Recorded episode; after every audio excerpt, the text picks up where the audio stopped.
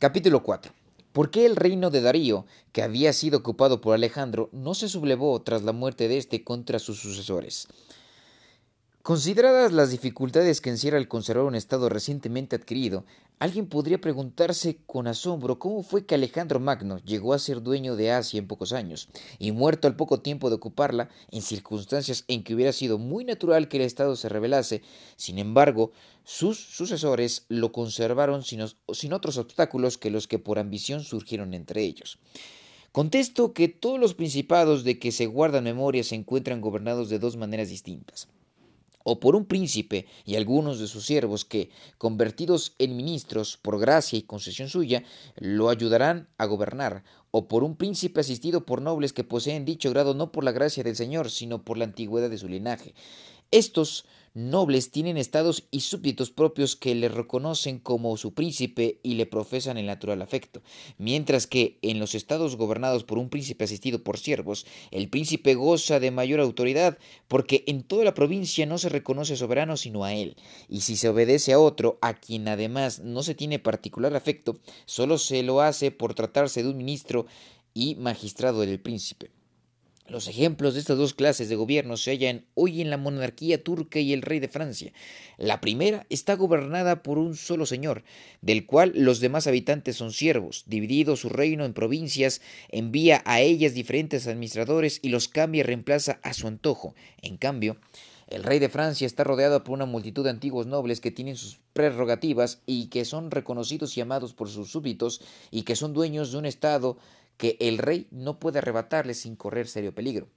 Así, si se examina uno y otro gobierno, se verá que hay en efecto dificultad para conquistar el estado del turco, pero que, una vez conquistado, encontrará su conservación muy fácil. Las causas que hacen difícil poder ocupar el reino turco residen en que no se puede esperar ser llamado por los príncipes del Estado, ni confiar en que su rebelión facilitará la empresa, porque, siendo esclavos y deudores del príncipe, no es nada fácil corromperlos y aunque se consiguiera, de poca utilidad sería, pues los traidores no podían arrastrar consigo a la población por las razones ya consignadas.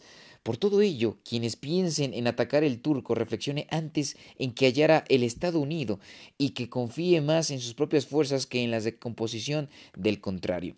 Pero una vez vencido y derrotado en campo abierto, de manera que no pueda rehacer sus ejércitos, solo ha de temer en la familia del príncipe y extinguida ésta, no queda nadie que signifique peligro, pues los otros carecen del favor popular. Así, de la misma forma que antes de la victoria del vencedor no podía esperar nada de los mineros, ministros del príncipe, nada debe temer después de ella. Lo contrario ocurre en los reinos organizados como el de Francia, donde puedes entrar en ellos si te, ganas a alguno de los nobles del reino, ya que siempre existen descontentos y amigos de las mudanzas. Estos, por las razones ya dichas, pueden abrirte camino y facilitarte la conquista. Sin embargo, si pretendes mantenerla, tropezarás después con infinitas dificultades y tendrás que luchar contra los que te han ayudado y contra los que has oprimido. No bastará que extermines la familia del príncipe, puesto que quedarán los nobles, los cuales se erigen como cabezas de las nuevas insurrecciones, y como no podrás contentarlos ni destruirlos a todos, perderás el Estado en la primera oportunidad que se les presente. Ahora bien, si se medita sobre la naturaleza del gobierno de Darío, se advertirá que se se parecía mucho al de la monarquía turca. Por eso fue preciso que Alejandro lo derrotara completamente y se hiciera dueño del territorio. Después de la victoria y muerto Darío, Alejandro quedó dueño tranquilo del Estado por las razones expuestas anteriormente.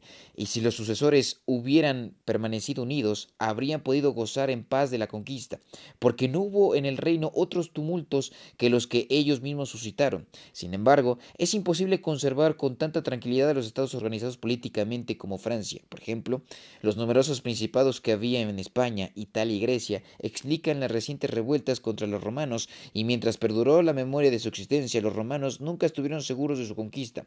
Ahora bien, una vez borrado el recuerdo, se convirtieron, gracias a la duración y el poder del imperio, en sus seguros dominadores. Pudieron incluso peleándose entre sí, sacar la parte que les fue posible en aquellas provincias, de acuerdo con la autoridad que tenían en ellas, porque habiéndose extinguido la familia de sus antiguos señores, solamente reconocían ya los romanos, considerando pues todas estas cosas, no se asombrara nadie de la facilidad con que Alejandro conservó el estado de Asia, ni de, ni de la dificultad con que los primeros conservaron lo adquirido como fue el caso de Pirro y muchos otros, lo que no depende de la poca o mucha virtud del conquistador, sino de la naturaleza de lo conquistado. Capítulo 5. ¿De qué modo hay que gobernar las ciudades o principados que antes de ser ocupados se regían por sus propias leyes? Hay tres modos de conservar un Estado que antes de ser adquirido estaba acostumbrado a regirse por sus propias leyes y a vivir en libertad. Primero, destruir dichas ciudades. El segundo, ir a vivir en él. El tercero, dejarlo regir por sus leyes, obligarlo a pagar un tributo y establecer un gobierno compuesto por un corto número de personas que te las conserve fieles. Este último no presenta excesivas dificultades, ya que al haber sido creado dicho gobierno por aquel príncipe, sabe que no puede mantenerse sin su apoyo y su poder, por lo cual hará todo lo que esté en su mano para conservar su autoridad. Más fácilmente se conservará si no es que quiere si no se quiere destruir una ciudad acostumbrada a vivir libre a través de sus propios ciudadanos que de cualquier otra manera. Ahí están los espartanos y romanos como ejemplo de ello. Los espartanos ocuparon Atenas y Tebas y conservaron que ambas ciudades un gobierno oligárquico. Sin embargo, las perdieron. Los romanos para conservar Capua, Cartago y Numancia las arrasaron y no las perdieron. Quisieron conservar a Grecia como lo habían hecho los espartanos, dejándole sus leyes y su libertad, y no lo consiguieron, de modo que se vieron obligados a destruir muchas ciudades de aquella provincia para no perderla, porque en verdad no hay otro modo más seguro de dominar tales estados que destruirlos. Quien pasa a ser señor de una ciudad acostumbrada a vivir libre y no la destruye, que espere a ser destruido por ella, pues en la rebelión siempre encontrará refugio y justificante en el hombre de la libertad y en sus antiguos estatutos, estatutos, cosas que jamás se olvidan a pesar del paso del tiempo y de la generosidad del nuevo Señor. Por mucho que se haga y por muchas previsiones que se tomen, si no se separan y se despliega a los habitantes, jamás olvidan aquel nombre ni aquellos estatutos. Y, y ellos inmediatamente recurren en cualquier contingencia como hizo Pisa luego de estar un siglo bajo el yugo florentino.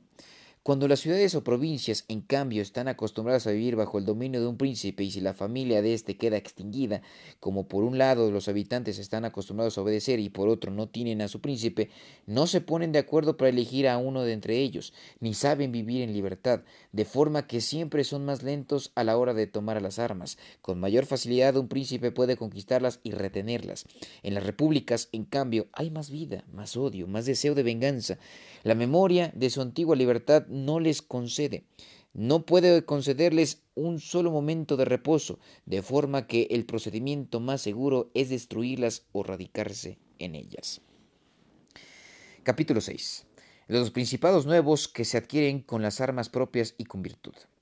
Nadie se asombre si en la exposición que voy a hacer de los principados de nueva creación, tanto por su príncipe como por su organización, traiga yo a colación ejemplos nobilísimos. La razón no es otra que los hombres casi siempre siguen al camino abierto por otros y se empeñan en imitar las acciones de los demás. Aunque no sea posible seguir con estricta fidelidad los pasos de los demás, ni sea tampoco posible alcanzar la virtud de aquellos que han sobresalido de forma extraordinaria por encima de los demás para que, si no los iguala en virtud, por lo menos se les acerque.